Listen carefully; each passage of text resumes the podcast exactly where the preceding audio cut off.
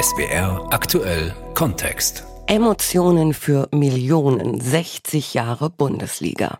Am 24. August 1963 fällt der Startschuss für die Bundesliga, der Beginn einer Erfolgsgeschichte. Der Weg dorthin allerdings, der war nicht einfach und gepflastert mit Verbandsscharmützeln und politischen Diskussionen. Wir schauen zurück in SWR aktuell Kontext auf Titel, Tore und jede Menge Träumer. Am Mikrofon Stefanie Jakob. Die kleinen Kopfhörer in den Ohren, Handy in der Tasche, das gehört heute zu einem Fußballprofi. Musik hören in der Kabine, im Bus vor dem Einlaufen. Allerdings, früher, ja, früher, da war das ganz anders. Da war der Promi-Faktor eines Fußballers daran abzulesen, hat er einen Song rausgebracht oder nicht. Gute Freunde kann niemand trennen. Gute Freunde sind nie allein. Dünnes Stimmchen, magerer Text. Egal. Franz Beckenbauers Song schaffte es 1966 in den Charts immerhin auf Platz 31. Und besser oder tiefsinniger konnten es die anderen ja auch nicht. Gerd Müller zum Beispiel zeigte, Fußball und Singen kann ganz einfach sein. Dann macht es Bums, ja und dann kracht's. Und alle schreien, der Müller macht. Peinlich musste das den beiden übrigens gar nicht sein, denn für peinlich war schon damals Berti Vogt zuständig. Herzlich willkommen, Berti Vogt. Ich hörte, du singst wunderbar. Ja, selbstverständlich, als Spitzenstochler, na klar. Dafür bist du sicher als Künstler sportlich auf Zack. Singen oder die 70er-Jahre-Version des Raps? Man weiß es nicht. Als Musterbeispiel an Integration präsentierte sich damals Peter Radenkovic, jugoslawischer Torhüter von 1860 München. Bin ich König, alles andere stört mich wenig, was die anderen Leute sagen, ist mir gleich, gleich, gleich. Steh ich so im Tor, kommt mir manchmal vor, Leute nehmen's viel zu ernst, haben nicht Humor. Ein bisschen Blasmusik, ein bisschen Akzent und schwupps waren 400.000 Platten verkauft. Kein Scherz. Kevin Keegan war Ende der 70er der Held des HSV. Und Helden dürfen eben alles, sogar singen. And it looks like I'm falling all over again. Head over heels in with you. Foxtrot-tauglich und total international. Smokey lässt grüßen.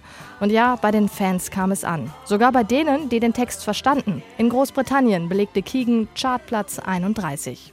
Und irgendwann, irgendwann sind sie dann verstummt, die Fußballprofis. Nur die Nationalmannschaft haute zu jeder WM einen neuen Song raus. Aber beim WM-Rap von 1994 war der Fremdschämfaktor dann so hoch, dass auch diese Tradition aufhörte. 2004 traute sich dann nochmal ein Fußballprofi ans Mikro. Roque Santa Cruz vom FC Bayern. Der stand mit den Sportfreunden stiller im Studio. Kein Wort zu niemandem, wie ich zocke, ich sag's in meinem Fanblog. Und hielt seinen Part erfreulich kurz. Ich rocke! Claudia Hogestrat berichtete, ja, da haben sie noch gesungen, die Fußballprofis. Und hört man sich das so an, ich würde sagen, gut, dass sie das nicht mehr tun. SWR aktuell Kontext 60 Jahre Bundesliga. Stichwort Trikotwerbung. Heute ganz normal, aber die Idee der Trikotwerbung, die wurde aus der Not geboren. Eintracht Braunschweig war ziemlich klamm und Likörfabrikant Günter Mast, ein Mann mit einem revolutionären Einfall. Rund 500.000 D-Mark auf den Tisch und dafür den Jägermeister Hirsch aufs Trikot. Aber sofort kam Widerstand vom DFB. Man hat gesagt, der Sport, das ist also in unserer Gesellschaft äh, ein hohes Gut, was ganz äh, fern ist von irgendwelchen Geld. Und das war ja ein absoluter Quatsch. Der DFB legte sein Veto ein, nur hatte er die Rechnung ohne den gewieften Geschäftsmann gemacht. Mast und die Eintracht vereinbarten, der Jägermeister Hirsch wird einfach das neue Vereinslogo. In Paragraph 1 der Satzung von Eintracht Braunschweig war das verankert. Da brauchten wir nur eine Satzungsänderung durchzuführen. Slöwe raus, Hirsch rein. Aber noch war die Sache nicht durch. Eine Stunde vor der Premiere am 24. März 1973 beim Spiel Braunschweig gegen Schalke erhielt Schiedsrichter Walter Eschweiler einen Anruf des DFB. Der Hirsch auf der Brust dürfe auf keinen Fall höher sein als 14 Zentimeter. Man hat mir ein Schneidermaß besorgt und unter Berücksichtigung aller Fakten habe ich das in rheinischer Form nachgemessen, nach dem Motto sitzt, passt, wackelt und hat Luft. Und siehe da, der Hirsch war wirklich nicht größer. Von da an spielten die Profis von Eintracht Braunschweig im Zeichen des Hirsches. Gewöhnungsbedürftig, von manchen sogar belächelt, ja verspottet als wandelnde Litfaßsäulen. Mannschaftskapitän Bernd Gersdorf aber fühlte sich wohl in der Rolle als Vorreiter und Privilegierter. Anfang der 70er Jahre bekamen wir Clubanzüge, wir bekamen besondere Trainingsanzüge, also in den sogenannten Unternehmensfarmen. Also als Spieler hatte, hattest du plötzlich eine ganz hohe Aufmerksamkeit, ja, auch außerhalb des Spielfeldes. Juristisch ging der Hickhack mit dem DFB aber weiter. Der Hirsch war zwar das Logo, aber der Schriftzug Jägermeister durfte nicht mit aufs Trikot. Diese echte Werbung wurde erst Monate später erlaubt. Das Hin und Her für den Likörmacher Mast war es die beste Publicity. Er hatte zwei Jahre lang hohe Aufmerksamkeit, auch in den, nicht nur in den Sportmedien, sondern auch in den aktuellen Medien. Und es war ja revolutionierend. Und äh, es begann im Grunde genommen denn das Zeitalter der Trikotwerbung. Schon bald zogen andere Clubs nach. Der HSV warb für Campari, Frankfurt für Remington, Düsseldorf für Allkauf. Jägermeister blieb den Braunschweigern bis 1987 treu. Vor 50 Jahren revolutionierte Jägermeisterchef Günther Mast mit dem Hubertus Hirsch auf dem Trikot von Eintracht Braunschweig den Fußball. Ein Beitrag war das von Arndt Borsen. Zeitsprung 1996. Drama. Der Traditionsclub aus der Pfalz, der erste FC Kaiserslautern, war abgestiegen. Martin Seidemann erinnert sich daran und an einen Erfolg Jahre davor. Zwei Weltmeister. Der eine hat den Elfmeter rausgeholt. Der andere hat ihn reingemacht, also den Elfmeter. Diesen einen ganz wichtigen an dem lauen Juliabend 1990 in Rom. Ja! Rudi Völler, der eine, um den es hier geht, fiel dem anderen, Andreas Brehme, als erster um den Hals. Deutschland ist Fußballweltmeister! Rudi Völler, vorne kurze Haare, hinten lange. Andreas Brehme ganz genauso. Und um ehrlich zu sein, hat sich zwischen dem WM-Finale in Rom und dem Abstiegsdrama in Leverkusen knapp sechs Jahre später nicht viel getan. An den Frisuren wenigstens.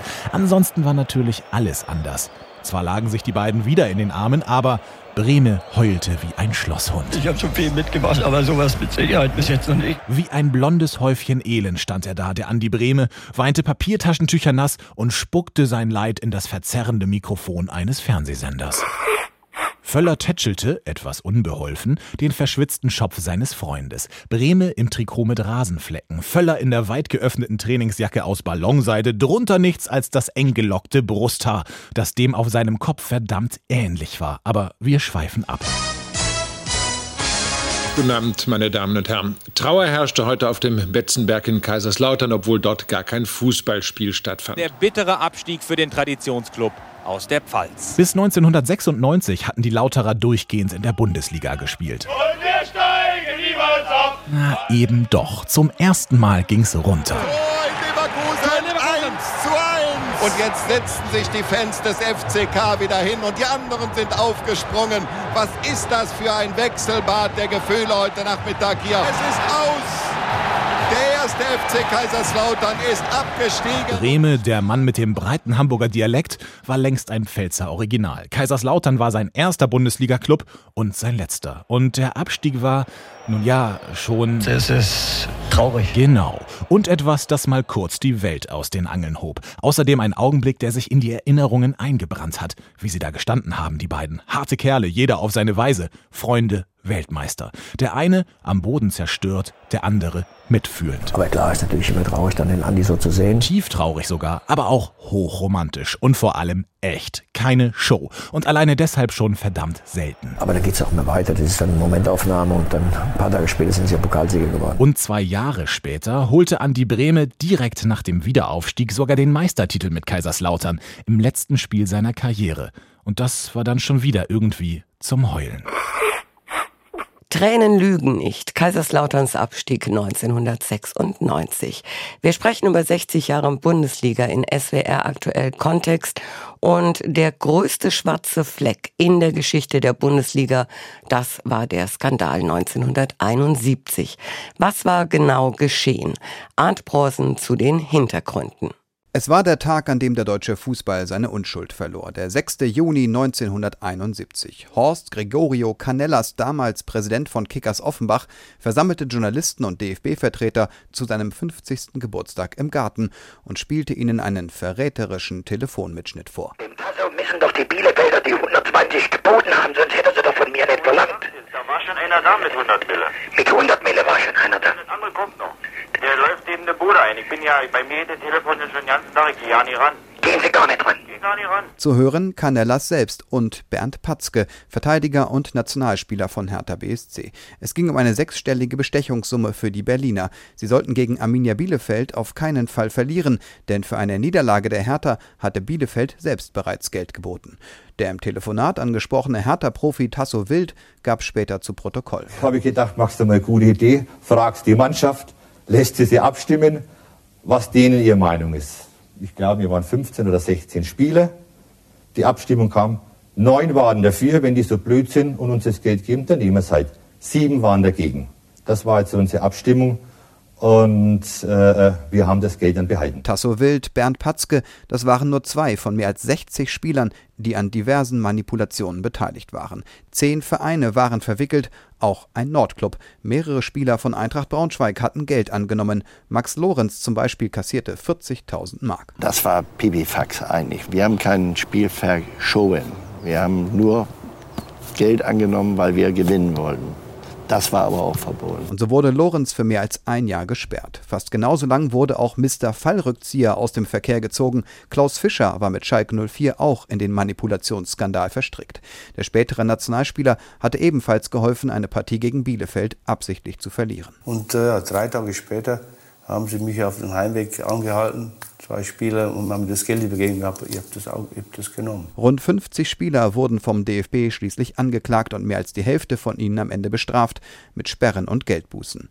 Offenbach wurde für zwei Jahre die Lizenz entzogen und Bielefeld zum Zwangsabstieg verurteilt.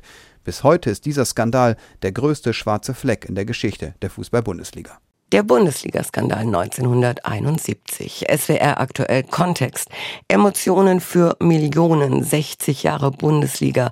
Darum geht es bei uns heute. Und einer, der sich da richtig gut auskennt, ist Tom Bartels.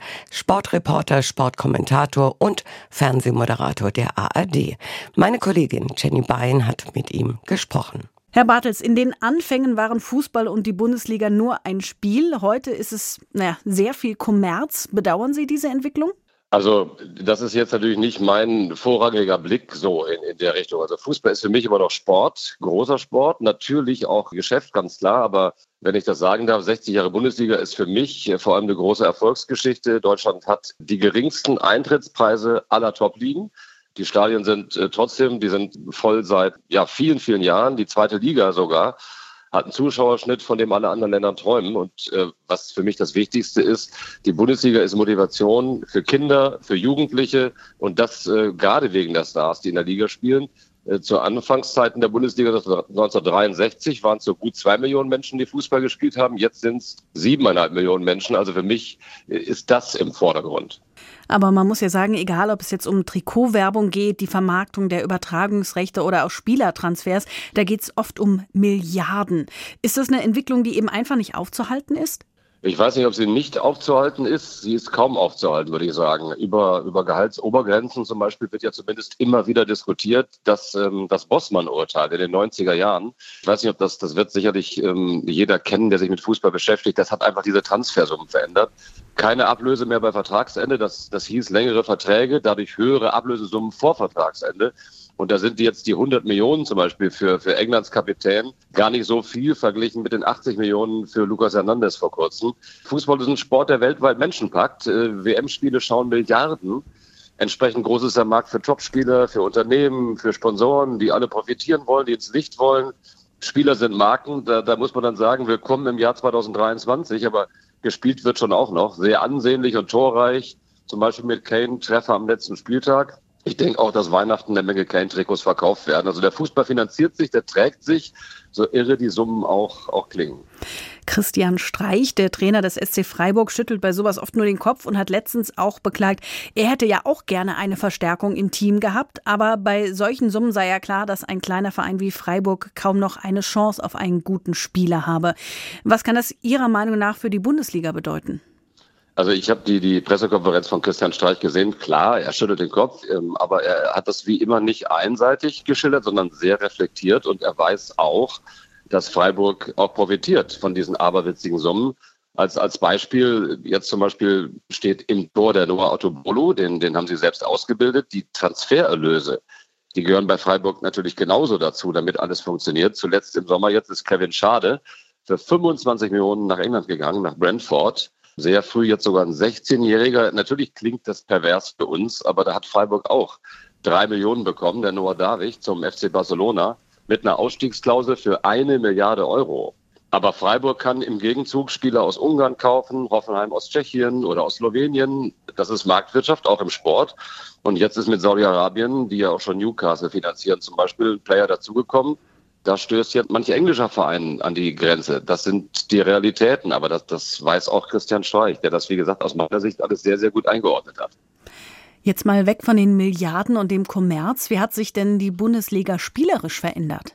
Die Bundesliga ist ähm, immer noch eine der absoluten Top-Ligen, der besten der Welt. Äh, der beste Wettbewerb ist sicherlich über der Bundesliga die Champions League. Es gibt eine Fünfjahreswertung der UEFA, da stehen alle Ligen im Vergleich. Da liegt Deutschland hinter England und Spanien so etwa mit Italien gleich auf, auf Rang 3 und 4.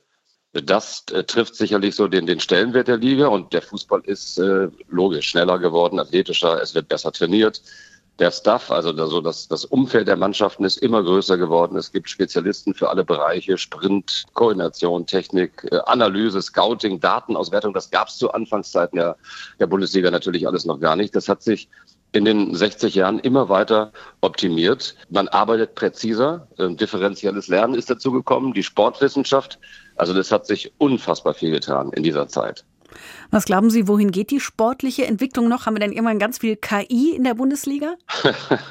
die, jetzt schon, mit Sicherheit, klar. Ähm, jeder Verein, es ist ja wie so ein Wettbewerb. Also jeder versucht einfach den anderen zu übertreffen. Es, der wird sich weiterentwickeln. Es wird vor allem taktisch immer weiter Anpassungen geben. Limit ist dann natürlich der menschliche Körper.